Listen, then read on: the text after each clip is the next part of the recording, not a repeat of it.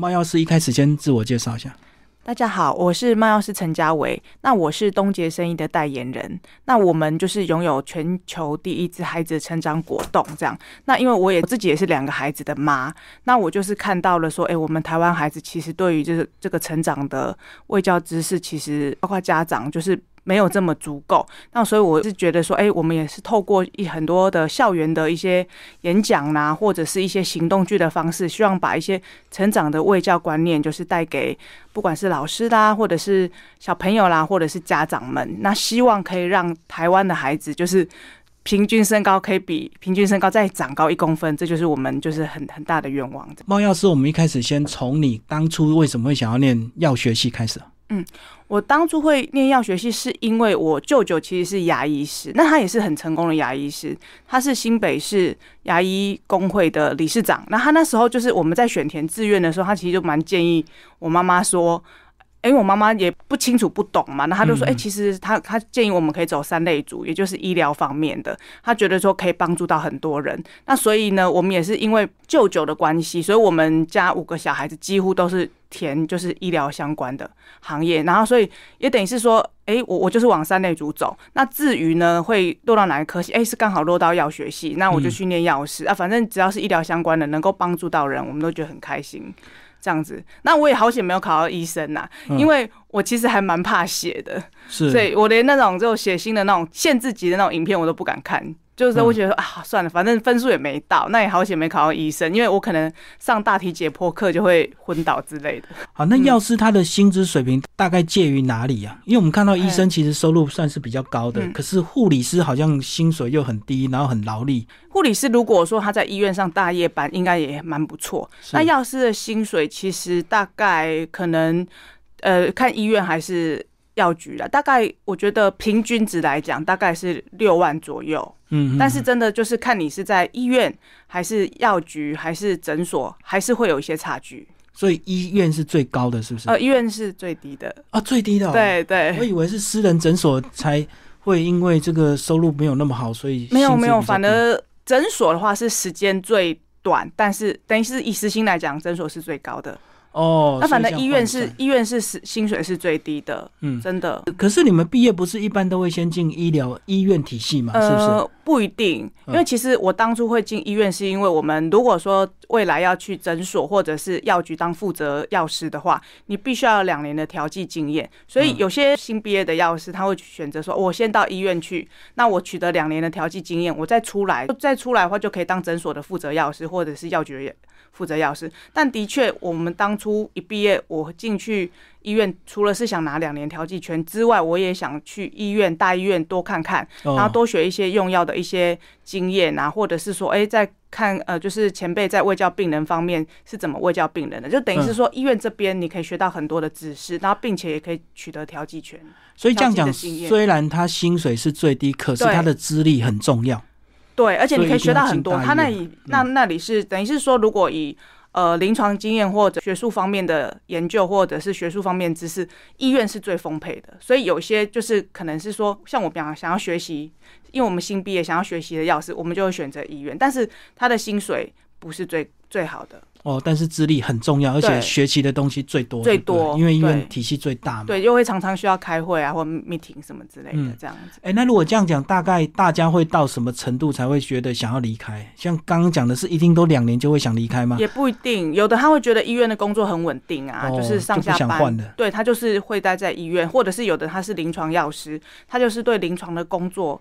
我就很有兴趣啊，我就是就是我就继续待着啊。那或那但是有些呃，可能像觉得说，哎，两年经验我拿拿到了，我想要去诊所，好，可能诊所的时数比较短，他可以在空闲的时间做进修，对进修或做自己的其他的斜杠的人生。那也有人选择药局啊，因为我将来就是要开药局啊，所以我两年调剂经验也许满了，我就会往药局去发展。那药局就是一些可能呃调配处方签啊，或者是一些。就是贩售一些保健食品相关的一些工作，所以就是看每个人的选择，有的继续待，有的就是离开到诊所，有的就离开到医院，甚至有的到药厂也有可能。哦，那如果待在医院，他们有三班轮的问题吗？也是会有，但是要看，也是看医院，有的是可能要轮，有的是就是固定大夜班的药师，哦，小夜或大夜的药师，因为他的配比较高嘛。那有的就愿意加急就对了。对对对，有的就继续留在医院。那你个人呢，其实有成立猫药师的健康魔法这个粉丝页。对，哦，当初为什么想要成立，用这个媒体社群来宣传？因为我其实有看到说，其实我们一般台湾的民众对于医生或者是护理师的，等于是说他们的能见度也比较高，对他们也比较熟悉。嗯，可是对于药师来讲，就是对于药师觉得阿弟都是干比尔娘，你就是只会调剂而已啊，你只是包药的机器或什么，就感觉他拼不清楚说，药师其实除了调剂之外，他还有其他的价值。我觉得药师也比较是，你要说封闭啊，或比较害羞，也也。也也是这样子，就他比较封闭，也比较害羞，然后在民众的认知度也比较不是那么高。那我就觉得说，那我我想要来开个粉丝团，让大家知道说，哎、其实药师不是只有调剂，他其实还是可以提供很多用药的知识，或者是说到校园去做一些演讲或什么的。我希望提高药师的能见度。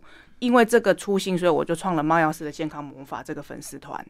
对啊，因为我觉得药师，我的刻板印象也是他就是关在药房里啊。对啊，我们只有拿药才会跟他接触，然后他讲话又很快，因为人太多，就三餐饭后，然后怎么怎么对，好，就这样上面都有说明，有问题再说，就离开了，是。所以接触很短呢。就在诊所的话是这样，或者是医院也医院就是这样，对啊，对，除非医院旁边他有一个专门的咨询师，不然的确真的发药工作也是真的时间很短，又必须要赶快把而且。量很大，你光是看那个号码牌就吓死人哦。对啊，嗯，真的，所以等于是说，也许我们在工作场合没有办法跟民众多讲。多讲，我们就透过这个粉丝团，让跟民众去对话。好，那前面叫做猫药师，还没讲为什么叫猫药师？猫药师是因为我喜欢猫啊，对我本身喜欢猫，而且嗯其实我们在想说，粉丝团的名字你就是要让人家记得住嘛。嗯那我今天如果叫个陈药师，那这么多陈药师，这么多姓陈就对啊，不就人家记不住？那我也喜欢猫，那不如我就叫个猫药师，让大家可以觉得，哎、好奇特哦，怎么会有怎么会有这个名字？这样，哦。所以你养几只猫啊？哎、我粉丝团上面那只白猫是我自己养了十八年的猫。哦，十八年。它陪我从就是单身，然后到 有有男朋友，然后到结婚生子，对对对，我就觉得哇，真的是跟家人一样。所以有些人他可能没有养过宠物，他不能理解说，哎、真的宠物猫也可以，狗也会变家人，真的是家人，对我们来说真的是家人。他旁边可能会觉得说，哎、你是跟他笑哎、怎么会对一只猫这样亲亲柔柔抱抱叫女儿儿子的？可是真的，他就陪你这样子这么长的一个时间，十八年呢、嗯这占我人生很大部分，你真的会对他的感情很特别，所以我才取名他，然后我粉丝团也摆他，就是我妹妹帮他画的画像这样子。可是他已经往生了啦，嗯我又养了第二只猫，对，这个如果你是年轻，这个青春年华，你感情来来去去，你就发现说，有时候养宠物比对另一半还忠贞，对不对？对啊，因为他不会动不动就劈腿离开你不。如 真的是宠物都还比那个自己的男朋友还忠心。对，所以除非他是真的真的是寿终正寝，不然真的十几年都这样陪伴你，真的，因为他也不可能跑。是啊，哎，他想跑也跑不掉，对啊，对啊，所以我所以真的是重要的人生路历程都是他陪伴了，真的。所以我现在真的慢慢到了年纪，会理解现代人为什么那么爱养宠物。以前我年轻都有点不以为然，嗯因为我觉得是啊自己都吃不饱了，还要对喂它好，然后生病还要去看医生，嗯然后动不动就可能还要开刀做手术啊，嗯都是钱呢。对啊，可是到了这个年纪，就的确感想养一只猫了吗？就自己感情受到波折，就会觉得 哦啊，真的是有时候宠物真的陪伴比人还忠贞。真的，真的，它就是、因为它的唯一就是你啊。哎、可是猫的话，它的毛好处理吗？因为猫也是会代谢嘛，那个毛也是要处理。对，它会有有的比较呃，等于是说比较干净的猫，它会舔。它会舔，它就可能就会有一些，就是胃里面就会有一些毛球，要看呐、长毛猫比较会起毛球，所以必须要喂它化毛的一些东西这样子。然后，哦它会自己点都会，进去。可是也有懒很懒惰的猫，因为像我姐有养一只猫很懒惰，它就是长毛，嗯，然后就是不舔毛的那一种，它所以它就永远都是灰灰的，所以 就要看猫哦，还是看猫的个性。所以居家怎么整理啊？居家的话，其实就是像我现在养的是短毛，还好，哦你就是顶顶多粘一粘，然后或是扫一扫地。是那长毛猫的确可能就是要用吸尘器或什么的，还好啦，就是其实久了你就跟它共存了，你就不太会意识到这些毛的存在。然后哦，夏天的时候赶快剃毛，嗯因为如果你是长毛猫的话，夏天它会开始掉毛，然后就会对哇，你鼻子就会受不了。对啊，有有时候你这个你你去嗯看那个冷气空调一打开才吓死人，原来都是会毛会吸附进去。是是是，所以也是要整理也是要请人家来，就是如果你很你的毛你的猫是长毛猫，你就是可能一年要请人家来清一次冷气，你会发现哇，真的很精彩。对，无形中就一直吸附，我们都看不到啊。但是真的有，所以嗯夏天的时候，赶快帮它先剃毛，你自己哦先剃，不然它也会飘啊。就减少困扰。对是啊剃比较短还是剃光光？哎、剃几乎都快光了哎、哦因为它也会热啊。对啊，你你不会害它自信心受损吗？它 你你觉得点宠物有会有？也会有跟小孩一样？你突然把小孩剃光头，那也会很自卑。其实会，它就是一个没有安全感。他们的确刚剃完了，那会躲起来，嗯，真的会躲。可是，一猫毛会一直飞，二它也热，所以我们还是要帮它剃。所以你看，我叫这个名字“猫钥匙”，真的很多粉丝以为我是那个宠物的钥匙，他就会问我宠物的问题，然后我就说，嗯。我是人的钥匙，哦，他以为你是会哦，他还会问我猫的问题，医的这样子，他会以为，那我就说，哎、请问你们去兽医院有看过钥匙吗？嗯嗯，嗯。没有啊，对啊，可是我就转借给我妹妹啦，因为我妹妹是兽医，哦，OK，对，她是真的兽医，不嗯。是像我，只是名字是猫，其实是人的钥匙这样。对啊，那其实你的粉丝也有特别有嗯一些说明，说你是一个用药安全讲师。对，哎，这个是最近我才听到，我以前真的不知道有用药安全。哦，这是因为我们，因为我是新北市药师工会的理事，那我们新北市药师工会呢，我们就有跟新北市卫生局，就是有一个这个用药安全的这个计划，一个宣导计划，所以我们呢就会走进校园呐、或者是呃李明中心啊，或者是哎、你如果你公司觉得你需要，哎、有一些用药安全的一些知识的话，也都可以邀请我们去去，就是不管校园或各个地方，我们都可以去演讲，就我啊，或者是其他的用药安全讲师也都可以进去演讲。嗯，对啊哎，，可是那个药不是都是医生那个处方之后写下来，然后我们去拿药就按照医生的规定来吃。嗯，那为什么会有用药安全？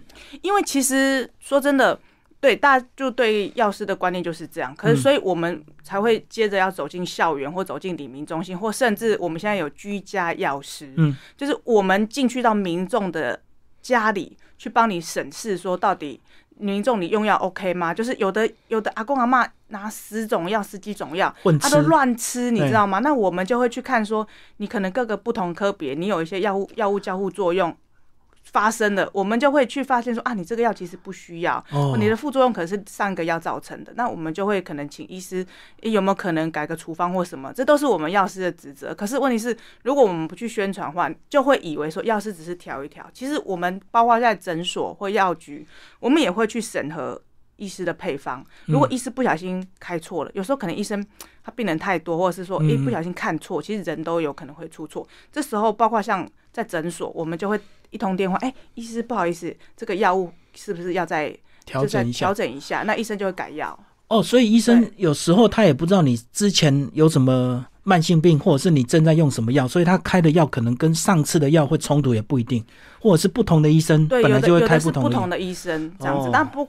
所以我来说，在居家的话，我们可以看到，也许不同科别的话，它有什么药物交互作用，或者是那某个药造成的下一个副作用，这样子我们会揪出来。那在诊所这边，我们其实也要去做审核配方，那就是说配方看说，哎、o 不 OK？然后如果医生有不小心开错，我们请他改药。对，因为在医院也是啊，他只针对你这次看的症状去开他嗯这次的药，可是他不知道你以前或者是你一直在吃什么药，或者是你刚刚看了什么科，对又拿了什么药，所以有时候对会用药冲突，就对对。居家的话，我们会我们会哦做到这块，药局也会啦。药局这药局药师他也会去审核一个配方。其实所以才说药师的药师的作用不是真的只是看药单调而已。我们在拿到就是等于说处方间的时候，我们也会去审审核说，哎、这个药 O 不 OK 跟症状有没有相符合？然后这是我们可能。单单点的诊所就会看的，哎、症症状跟用药有没有相符合？那居家的话，他可以嗯看到各个不同科别，或在药局可以看到各个不同科别，也会去帮他审核说有没有药物交互作用。我就可以看得更仔细耶，把对你家全部的药拿出来。对啊，如果说如果说民众愿意给我们看的话，我们就会去就去看这样子。好，啊那我们现代人一般疏忽的用药安全有哪一些？除了这个药放过期，或者是混吃，或者是买地下电台那种 来、来路不明的药，还有哪一些是常疏忽的？常叔这样，因为像现在我觉得双性家庭蛮多的，很多都是阿公阿嬷去照顾小朋友对。的。那其实之前就有发生过说，诶、阿公阿妈就觉得说，诶、小朋友就是什么久咳啊、嗯。不育啊，就觉得啊，嘿，有啊可能不好啊，然后就自己拿自己，哇，我我啉嘿欧有自醉啊己，吃的药对，，哦，我就好啊，我啉都都没少啊，我会给小孩子吃，嗯。那他就没有意识到它上面写的就是成人，只有写成人剂量而已。对，它并不是给小朋友吃的，像之前的那甘草止咳药水，那个阿公就是把甘草止咳药水给他的孙子吃，觉得孙子一吃下去不得了，因为它里面含有微量的鸦片嘛。嗯那大人吃是安全剂量，那小朋友吃，因为他代谢没有这么健全，那他就等于是说就中毒了嘛，就过量了嘛，就严重的话可以造成呼吸抑制。哇，然后甚至他就是呕吐、昏迷那些的，那这就是等于是说我们会去宣传说，哎、其实大人有大人的用药，小孩有小孩用药，在用药的时候还是要看一下，类别就药水不同，药水会。所以不是只有减量，对，不是哦，不是说药水啊，药水一定小孩子减量就好，不是，嗯他也有大人喝的药水，所以才说我们去校园都会宣传这块，说，哎、你药品要正确储存呐。像有些呃，有些人就会觉得说，哦，可能所有的药我都丢冰箱，哎、没有，它其实你就是放在就是阴凉处就可以了，你不要阳光直晒就可以了，但是你。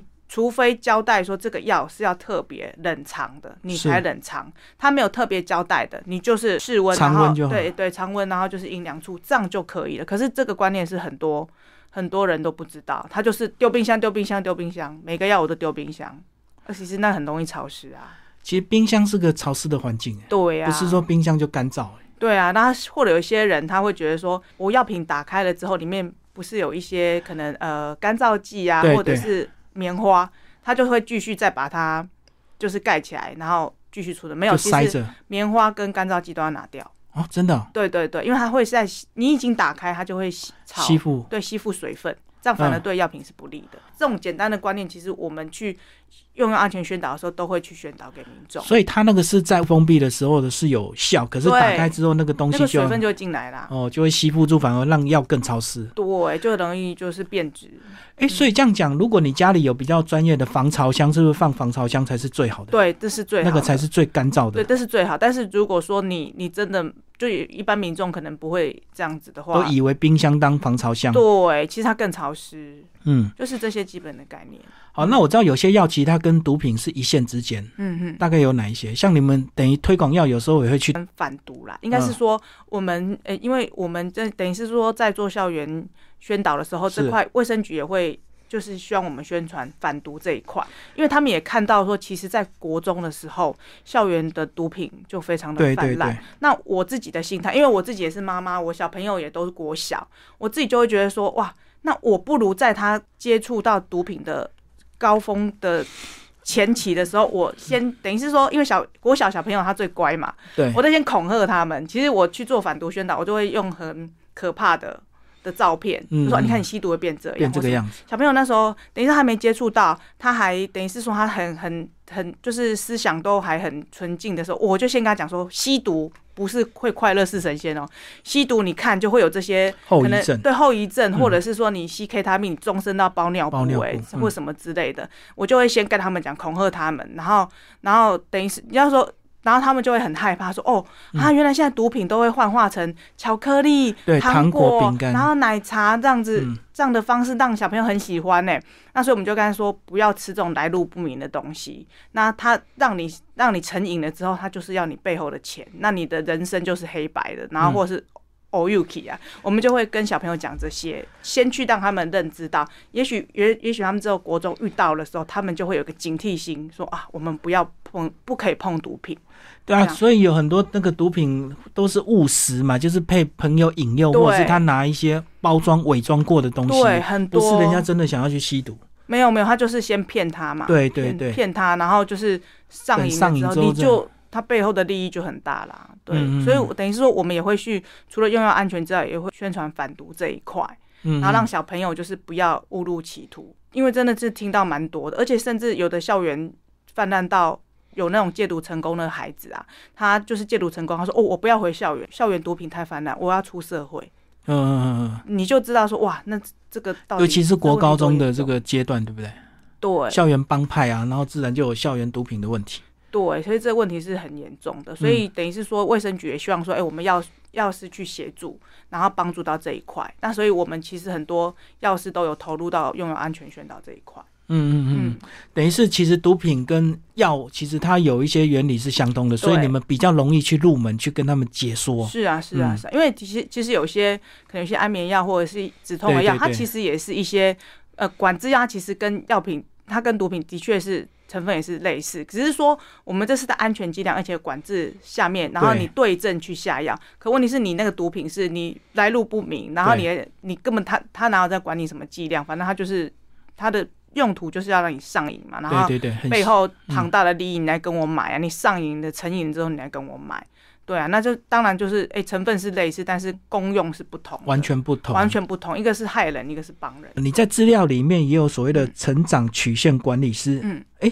这个成长曲线是所谓的身高吗？身高曲线吗？对对对对，就是还是体重也有，身高主要是身高，因为我们其实就是意识到说，哎，台湾的孩子其实有五十八的孩子。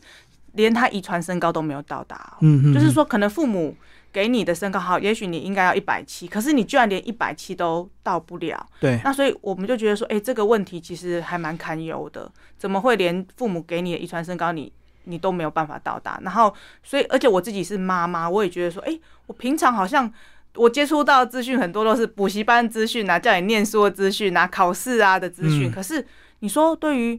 身高的卫教知识，成长的卫教知识没有哎，没有人给我们，没有人跟我们讲说小朋友怎么样才可以长高哎，对，或者是说怎么样才可以，至少你你到你你到达你的遗传身高，没有人在讲这个卫教，所以我们才就是设置了成长曲线管理，就是东杰生意才设置的成长曲线管理师，嗯，那我们就透过一些校园的演讲或直播演讲啊，或者是说我们会到校园演行动剧。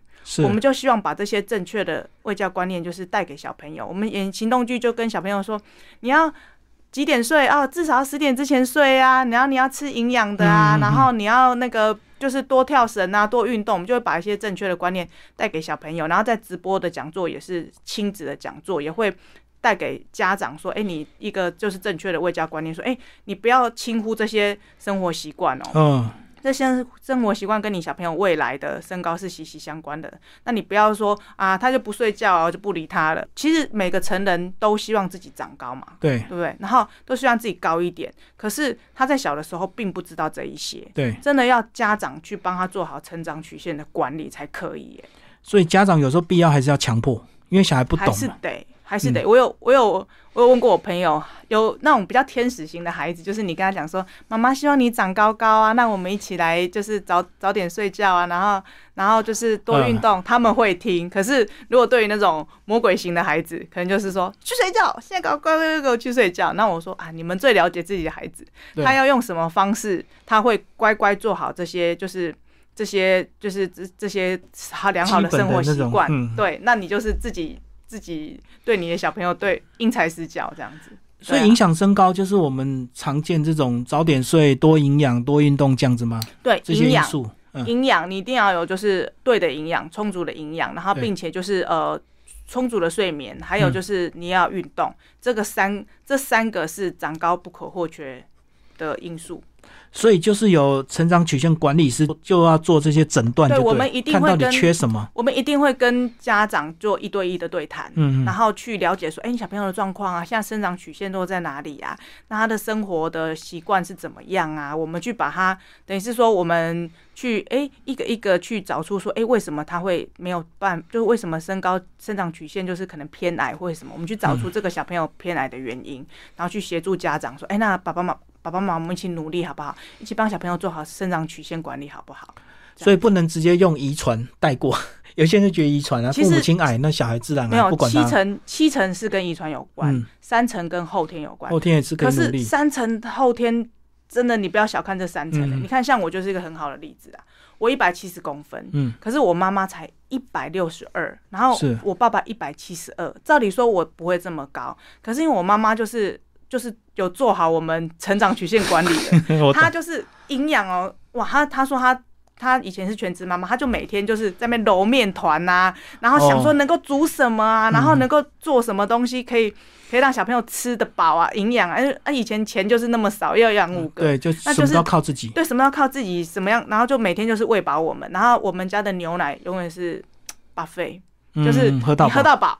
你就是我永远都让你有牛奶喝，不管是奶粉的还是鲜奶，我就是让你喝到饱。然后以前我们都超早睡，七点多我妈妈就把我们赶去睡。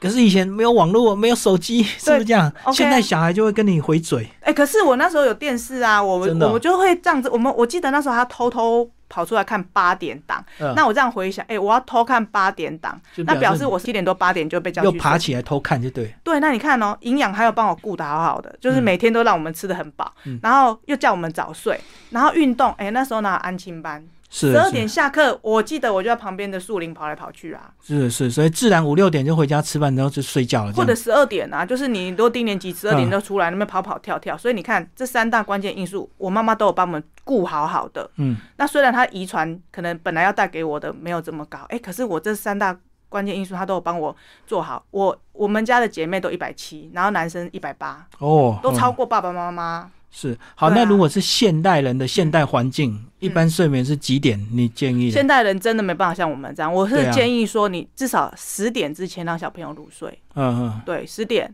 让小。那国小、国中、高中应该有差别吧？呃，国小是不是要早一点？国小的话，如果能够九点，九点当然就是有点难。但是九点都很难，其实九点半我就很感动了。九点半我都已经去哦，妈妈你真的好好伟大。九点半就已经算是我听到算是蛮厉害的。那你至少十点之前让他入睡。然后如果说国中或高中，那真的只能尽量十点半啊，十点半或十一点，真的能够早就早。可是说真的，以前我们没有未教观念带给家长的时候，他是没有意识的，他就随便小朋友，反正他就是没办法啦，他就是晚睡啊，他就是压力大。当我们把说，哎，其实睡眠对身高很重要，他可能有百分之七十的生长激素都是在睡眠之中分泌的，哎，他就会紧张了，好，就会真的就会让小朋友能够提早睡就提早睡。那我觉得这就这就做好了成长曲线管理啦。好，那如果是成年人，他没有再长高的需求，对，我们用健康的角度，他应该几点睡？成年人哦，其实也是要早睡啊，因为就是养肝嘛，就是大概十点。其实如果能十一点，中医不是说十一点以前吗？对呀，解排毒嘛，解毒的时候。其实能如果能真的是十点十一点睡，一样的啦，嗯一样的就是还是跟小朋友一样。虽然不是长高这个因素，但是多了健康，我们也是十点十一点睡，早睡早起啊。对啊，我看中医都是十一点以前一定要入睡，因为肝要开始工作了。对啊，对啊，养肝啊，而且而且其实等于是有一个健康的循环也比较好，你早睡就会早起啊。哦，自然，反正睡眠时间都这样嘛。其实差不多啊，大大概就八小时啊，七八个小时。你早睡自然会早起，那你熬夜，你自然就就会晚起。那其实你在粉丝页呢，呃，也有提供一些专业的资讯呢。你大概都会有哪一些？粉丝页的话，其实我就会写一些用药的。知识相关安全对用药对用药的相关知识，或者是一些健康的资讯啊，或者是之前疫情期间啊疫苗的资讯啊，嗯嗯，或者是一些就是呃，可能我现在看到目前有时候新闻发生的一些可能诶医疗新闻或什么，哎，我会提出来讲，嗯嗯，就是还蛮多的。然后或者是他们有一些可能保健食品的问题啦，是他们也会私讯我。那我也会回答，就是不管是用药或保健食品的问题，或者是小朋友的一些身高成长的问题，哎，他们也会私讯我说，哎呀，要要怎么办？保健品的成分也是你们的专业哈？对，也会啊，就是都要看那个成分。我们也是会啊，看看那些专业这样子。嗯，对，所以我们也会回复他。好，另外特别是你有成立 Lite，那你 Lite 呢，就欢迎大家这个直接跟你私讯对谈。呃，大概都问哪些问题？也是用药相关吗？诶，对，也是都会。保健食品蛮多的，因为其实现在的现在饮食都是其实过剩不均，已经没有营养不良不足的问题。对，它是因为不均嘛啊，不均其实现在人他就会需要一些就是呃保健食品来辅助，对他也会。就是他吃的保健食品问题也会来问我，那或者是一些可能家人的一些用药的问题，他也会来问我。那我就是像他的私人私人药师一样，就一对一对谈，他就很隐私这样。那或者也有人问我小朋友的成长的问题啊，就说啊小朋友的生长曲线可能才十五趴二十五趴，那怎么办或什么的，他也会来问，也有家长会来问。在讲到这个成长曲线哦，是有用什么科学仪器来检测吗？才知道说他现在。这个营养的高度还不够，是怎么样测、啊？应该是说我们会我们会提供它的精准的关键营养素，就是呃成长果冻。就是说我们这边我们有一些，因为其实现在就是我刚刚讲的嘛，嗯，现代人他就是营养就是不均衡对不均衡。小朋友也是一样，他可能有些父母亲真的很忙，他就会让他外食啊，对或甚至吃素食，那他就没有。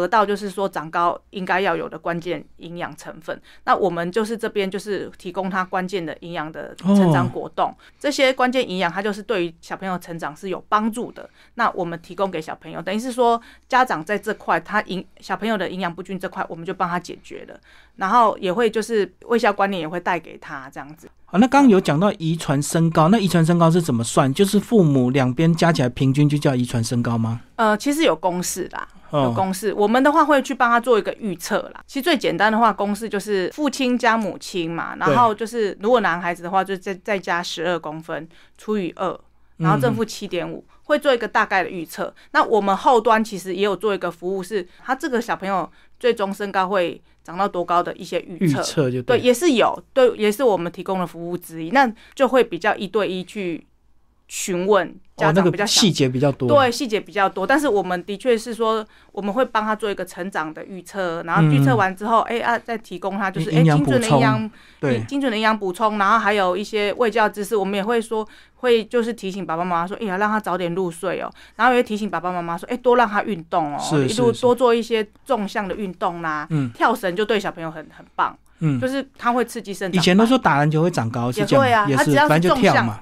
纵向跳跃的运动。上下跳的对对对，然后你会刺激生长板的，就很棒啊。哦，对，然后跳绳的话，像之前疫情期间，你就是在家跳。对在家是最方便的，甚至真的说家里的真的是太窄，那你就用无绳跳绳啊，嗯，就是从两百五十下跳到五百下，跳无到1000绳跳绳就中间没有那个绳子，可是有两个把手，对啦，对啦，但是最好的还是跳绳啊。不过真的真的是说，你至少有空个间有限的，对空间有限，你就用至少有那个动作就对。对啊，有有个动作，他有让小朋友运动啊，因为有运动真的有差。因为我儿子有运动，就真的长得比较高；真的哦、没运动就没。你刚刚讲这个爸爸加十二公分，所以是男生的影响比较大一点啊，。不是，没有没有，就是爸爸加妈妈加十二除以二、哦，不是爸爸单独加十二。没有没有没有，爸爸没有啦，父母亲都很重要。对，我 我以为是我只是简单讲说，这是男孩子的男孩子的哦算法，女孩子是爸爸加妈妈减十二除以二，然后正负五。这这这是一个很简单的公式，它不是确定，只是但是还是要搭配周边的，还是要才能精准，就对，不对，它只是大概。算出来，但是我们还有我们自己，我们还有一个更精准的成长预测的一一个方式，然后但是就会就是私讯的时候，我们就会跟家长做一个介绍，这样子，嗯对，那个就会比公式来的更精准多了。好那最后呢，这个猫药师，你个人也是东杰生医的代言人，是不是也把我们东杰生医介绍一下？东杰声音就是，其实我们就是呃，透过这个关键的营养的这个成长果冻，然后跟这个科学化的管理，然后还有我们就是成长曲线管理师的专业的卫教知识，去协助家长，让小朋友可以就是成在成长的阶段，就是不再彷徨，因为他们可能以前就会觉得哦，小朋友的生长曲线可能就是低于平均，或是比较矮，就是同班小孩子太多，平均他会年龄对，就比较矮。对他会他会很焦虑。那透过我们的协助呢，他会比较安心，因为我们就是很等于是说很科学化的去管理啦，然后也让他就是很安心的说，哎、我们是用很正确的卫教观念去引领他们，那他们就不用再寡播呀、求神问卜那些，不用找偏方啊。对，不用找偏方啊，对。或者是有些人可能觉得，反正父母亲很矮，那也没办法，就不努力了。诶有些父母真的会放弃哦，他就觉得说、啊，反正家族对啊，反正我就是家族遗传啊，反正就是嗯就是这样的，没就是说呃，嗯就是就应该这个孩子就是这样，他也我也没指望他长多高或什么。可其实就我们来看，其实这三层你掌握的好，就是会有机会突破遗传身高，反正还是会拉高了。对，对对对，一定会突破。像我就是一个很好的例子啊，就是你嗯把后天掌握的好，我们就是突破遗传身高啦。就不能认命就对了。不用认命啊，因为像我的那个呃，我的瑜伽老师好了，他很娇小、欸，他才一百五十四公分左右而已哦、嗯他就是生了儿子之后，他就觉得说，哎、很担心是不是？我好担心，我这么矮，那我儿子啊，男生又对于身高的需求又更高啊，如果我我的儿子很矮怎么办？然后他就会，他就说，他就跟我说，因为他知道我我的小孩是国小，他就给我一个建议，我跟你说，小朋友在吃早餐的时候啊，哈，你一定要让他吃完早餐再去学校。盯着他吃完，盯着他。他说：“我的儿子一定在我眼皮底下吃完才准去上学。嗯我不会让他就是把早餐带去学校啊，他到时候给我乱丢，或者是拿钱去学校啊，然后结果就是没有买早餐去买玩具。对对，你一定我准备好丰盛的，可能就呃均衡的早餐，你在我眼皮底下吃完之后，他才准他的小孩去上上学。那他自己瑜伽老师对运动这块也一定很要求，很要求。嗯，结果主持人要不要猜他最后他小朋友多高？”因为他小朋友已经成年了啦，一百七，男孩，他一百五十三，嗯，他男孩，你觉得？所以这样一定又更高，对不对？一七五，一百八，哇！所以你太夸张了吧？你说后天重不重要？嗯，他一五三呢，然后那那个老公了不起，一七一七零出头而已，然后理论上应该一百六十几，对，就他男孩子应该也不会太高。嗯，就是如果是最遗传身高最高，就是一预测应该也不太高。可是他后天掌握的很好，他居然一百八，儿子一百八，哎，哎，所以这样来看的话，最简单的估测法是不是儿子通常都不太会比爸爸高？是不是这样？因为他被妈妈平均下去了。嗯，要看妈妈多高吧，就是还是要看妈妈。对啊，其实不一定，有有可能这样子平均值算起来。应该也是差不多啦，哦，最多差不多嘛，很难突破。也可能，你如果以公司话，也可能，因为它是正负七点五，所以也可能会超过爸爸的身高。也有也有例外的。对啊，那你如果后天掌握的好，你超过爸爸身高一定是可以的。像我我们家的小孩都超过妈妈，也超过爸爸。所以这样讲，反正预估归预估啦，你后天该努力还是要努力，就对，还是要做一点事情。大概心里有个底，但是如果你后天做得好，它是可以这个数据它是可以超过的。反正正负七嘛，那还有可能突破，就对。对啊，对你可能你没有做好，你不管它，它就是负七。那你你做好，你把它成长曲线管理好，它可能是正七呀。那大概几岁有用呢？如果说真的超过十八岁了，或者已经已经念大学了，还有救吗？就如果二十岁了怎么办？嗯，我们的成长果冻其实精华，我们成长果冻其实生长年龄六岁就它就可以去食用，到你生长板没有密合，你都是可以可以去做补充的。因为生长板密合了，很多大人在问说，哇，还不会长高？我说大人有救吗？没救，只要生长板密合。一切长高都没有用，所以很多人爱美就截骨，切骨头。有有有，所以我就说，很危险，还是有点后我就长，我觉得那个大人啊，就是他要长高，其实真的很辛苦哎，他要去截骨，那甚至在我看他们如果在美国的话，好像要花好几百万，而且还不能激烈运动，因为那个要等它慢慢生长。对，它它会有里面，它会里面装那个金属棒，慢慢拉。对，金属棒，然后你要去做复健，又做什么，这样很辛苦，我就觉得。小朋友可能补充一些精准营养品，然后做好成长曲线管理就可以长高的事情，你偏偏要大人，嗯，后悔莫及来做，然后还要在脚先打断，然后先放金属棒，真的太辛苦了。而且可能半年一年都活动不自在。对啊，他要复健啊。所以还是小朋友的时候赶快把握住。成长黄金期，嗯，六岁到一般来说是十八，但是还是要看小朋友，你生长板没有愈合，你就是有长高的机会。我有没有遇过那种大学生还在长大？哦。所所以你自己的小孩都没有困扰了，自己我也是已经突破了。呃，没有没有，他们还国小而已嘛，还没抵定嘛。可是我还是要时时。所以你现在还是有在盯着他们。要啊要啊，因为随时可 就有些人都说你长很高了，你都不用担心。我说哎，你不知道，如果我后天没有把他管好，他可能会比我矮。我们有遇到那种妈妈大概一七零的，觉得他小朋友大概可能预测出来身高哇一五五而已，女孩。女孩一五，可是妈妈一七零，就是后天没有没有管理好话，有可能这样。所以我也会担心我小朋友，我们两个很高，可是我小朋友我没有把他顾好，对的话，他可能很矮，也可能呐。所以我也是。很紧张啊！我也是哇，每每每天都是好好的在照顾他们这样。所以会有这种状况，一般就是什么不爱吃、偏食、不睡觉、不运动，就是这样子嘛。对啊，对啊，真的就是说综合累积就或者是爱熬夜，可能凌晨一点还躲在棉被里面玩手机、打电动。对啊，也是有可能啊。这些都是我们父母亲要去帮他们做好，就是要去做好管理的，因为小朋友不会知道说。小朋友现在只想玩呐，他不会知道说将来身高对他来说什么，他不会考虑后果，不会考虑后果啦。他觉得我现在就想玩，你说什么高不高，我哪知道？就好像现在年轻人什么吃鸡排喝真奶，他也不会考虑以后的后果，对，反正年轻就不管他。对啊，我现在没病没痛的，那所以人家才说戒烟的时候通常都什么时候？大概好像都是五十岁左右的时候，出状况的时候，那个对戒烟率是最高的，因为他出状况。丢加丢。对。嗯，所以你看，他还没有预见他的，他可能后来会造成的缺憾，那我们由父母前端就帮他做好了。就后端就像我一样这样，哎、谢谢我妈妈帮我做好，所以我一百七，我就没有遗憾。对，而且小孩阶段还是很好强迫，对成年人他就很难了。对啊，就是像小朋友，你其实就是哎、现在去乖乖规定怎么样就乖怎么样乖给我吃完早餐，嗯哎、，乖乖给我运动跳绳，那我就会鼓励我儿子，你有乖乖跳绳五百到一千下，奖励对，有点数，有点数你可以换换礼物。不是一下一块，哦，那是就凶丢哎，不会不会，我们用点数，我觉得老师们都点数在换我看他们学校老师很聪明，用点数，其实就是也是算是让他们延迟拿到奖赏嘛，让他们就是比较有耐心，然后他们会用点数，不是直接给奖品，他们会用点数一个呃呃一点累积慢慢换。对，而不是嗯。直接说好你你做到我就给你奖赏，没有，他们要延迟他们拿到奖赏嗯。这嗯，样子，也是要训练他们持之以恒，对，不要轻易延迟，也不要太容易得到奖赏，也不行。没错啊，他们也要有耐心，先、嗯先别急着吃棉花糖，对对对，棉花糖会变复利，是不是？就是当培养他们耐心啊。所以刚刚讲的这一切，其实在你的粉丝页都可以私讯得到一些咨询，就可以啊可以啊包括后面用 Line 这样子。可以啊，可以啊，今天非常谢谢猫药师为我们介绍他的猫药师的健康魔法，谢谢。谢谢主持人，谢谢各位听众，谢谢。